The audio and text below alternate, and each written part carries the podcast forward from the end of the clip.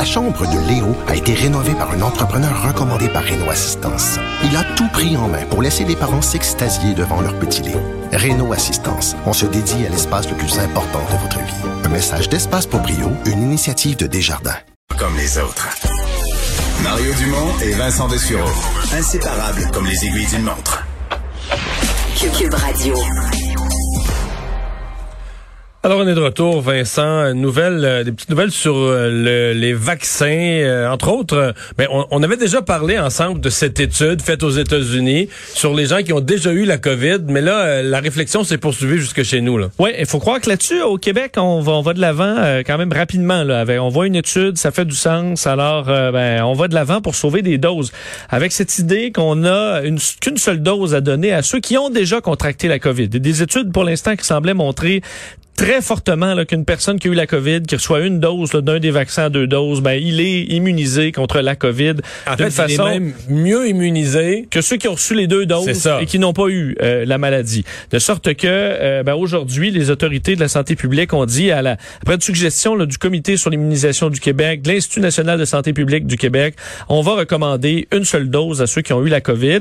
Euh, par contre, deux petits éléments là-dessus, ceux qui ont qui sont immunosupprimés euh, qui ont des, des différents différentes problématiques de santé, euh, des antécédents d'infection à la COVID, problématiques, ben vous pourrez avoir les deux doses. Et en fait, n'importe qui qui est mal à l'aise avec cette Il n'y a pas de mal à avoir la deuxième dose, c'est qu'elle paraît inutile. Tout à fait. En fait, on le disait là, dans les, euh, il y avait pratiquement pas de différence entre quelqu'un qui a la COVID, qui a reçu une dose, versus quelqu'un qui a eu la COVID et qui a eu deux doses. La deuxième, t'es déjà tellement protégé après la COVID plus une dose. Elle est superflue. cette dose-là. Et surtout qu'on est encore en en manque de vaccins, ben aussi bien ne pas donner des doses qui sont inutiles.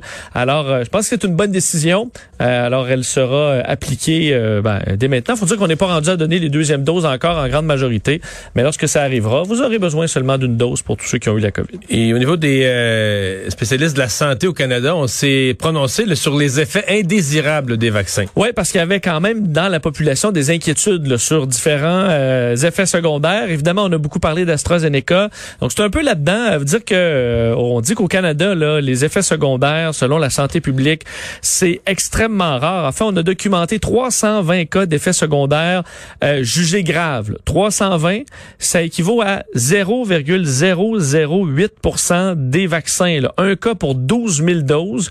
Euh, encore là, on parle pas de décès. C'est des réactions allergiques. Exactement. On peut avoir, bon, là, on a parlé des dossiers de Caillot qui, qui mènent quand même Santé Canada à faire une, euh, un avertissement pour l'AstraZeneca, tout simplement une vigilance, parce qu'on parle de très rares cas de caillots. On ne sait pas encore s'ils sont associés, s'ils sont associés vraiment au vaccin, mais on demande aux gens de surveiller d'éventuels essoufflements, des enflures aux jambes, des douleurs abdominales, euh, un bleu par exemple à un autre endroit sur le corps où on a reçu le vaccin. au Canada, on est rendu à quoi? 4 millions et demi de vaccins de 4 4,3 millions, de doses. Millions. Et il y a eu en termes de signalement là, tout simplement d'effets secondaires graves ou non 2500 sur 4,3 millions.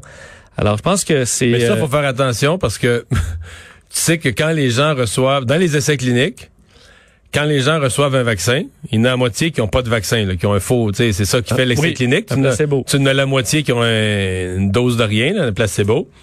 Et quand les gens le rappellent le lendemain ou le surlendemain pour dire qu'ils ont eu des effets secondaires, c'est moitié-moitié, là.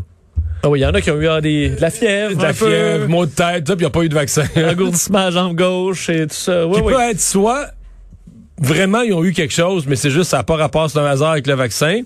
Ou soit que quand tu es trop attentif, à, toi si tu te lèves un matin et tu te dis là, là j'ai peut-être quelque chose, ça se peut que tu finisses par trouver que à partir d'un certain âge, si tu cherches un mal quelque part, tu vas en trouver un. Oui, c'est ça. C'est sûr.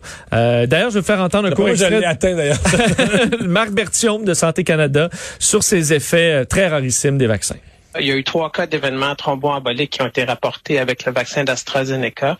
Euh, il n'y a aucun cas qui est apparenté au cas d'effets indésirables euh, rares qu'on mentionne, c'est-à-dire des, des, euh, des effets thromboemboliques associés à une diminution des plaquettes, mais il n'y a pas de lien qui a été établi entre les cas actuellement observés au Canada puis le vaccin d'AstraZeneca.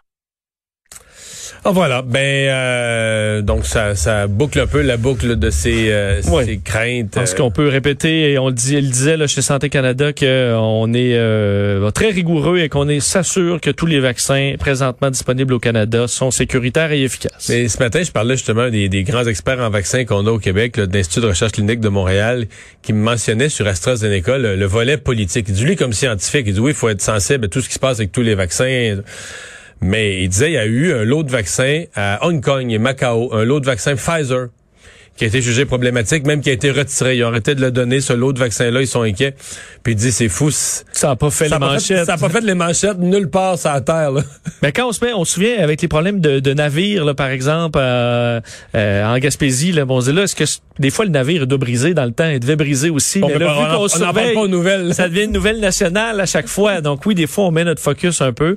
Là, le, focus sur, le focus était sur AstraZeneca, ce qui fait que, pas qu'il faut pas surveiller AstraZeneca et tout ça, pis, mais quand le focus est sur ce vaccin-là, l'autre d'à côté lui vit un problème dans un lot euh, en Asie.